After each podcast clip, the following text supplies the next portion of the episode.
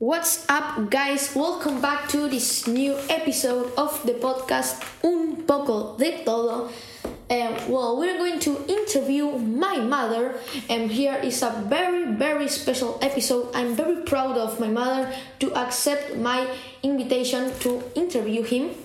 Um, so, um, first, can you um, make a introduction of yourself, please? Yes, of course. My name is Barbara. I am Justo's mother. I am very happy to be here in his podcast today. Uh, and well, I'm very, very happy to be with him. Well, mother, I'm going to explain you the rules because this is a not a a, pod, a simple podcast. We're, this is a very special podcast. So we're going to make a tag of podcasters. So first question: Do you know what is a podcast? Yes, I learned what is a podcast from you, Justo. Uh, I am not very well, I'm not very familiar with the internet and the podcast and Spotify and Anchor, but you explained me that a podcast is like a small um, conversation uh, on the internet, yeah, that you can hear in Spotify and some other applications like Anchor and so on.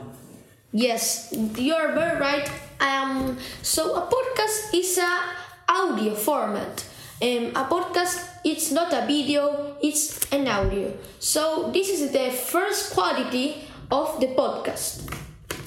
And next question. What is my podcast about? Do you know what is my podcast about? Yes, I do. I'm very fan of your podcast, Justo. Uh, your podcast is called Un poco de todo.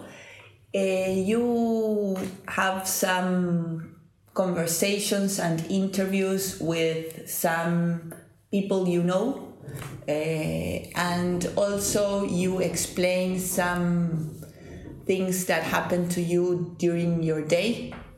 Uh, you talk about uh, Fortnite or social economy or some um, programs you see on Netflix, and it's like some day to day things that you explain in your podcast, and I think that um, many, many people that now are alone at home they feel very well uh, uh, with your podcast, they feel that they can count on your audio things and they are very happy when they listen to your podcast.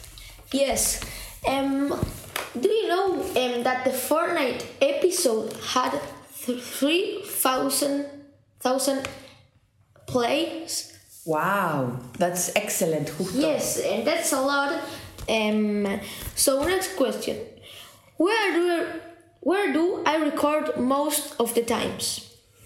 Most of the times you record your podcast uh, in your bedroom, uh, in your desk. You have a very nice desk in your bedroom with a window, uh, and there with your computer and your telephone, your iPhone, you record your podcast.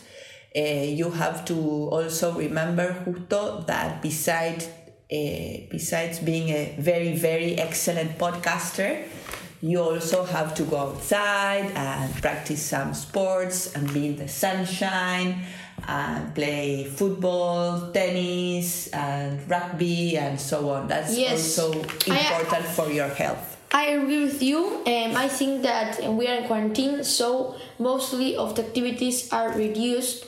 Um, but I feel that I found a way to um, enjoy, um, and I enjoy making episodes. I enjoy telling my life to the people who are listening me. And so it's not a, a hobby. It's not a, a a thing that I do per day. It's like a job for me. It's like a thing that I like to do, so I do it. I I don't have um, like an obligation. Yes, I don't have an obligation You to do. enjoy your podcast. Yes. So we're But going also, to. Remember that you have to uh, Yes, do I. I some other activities besides uh, being a podcaster. Yes, um, I dedicate most of the times of the day to podcasting. I like podcast.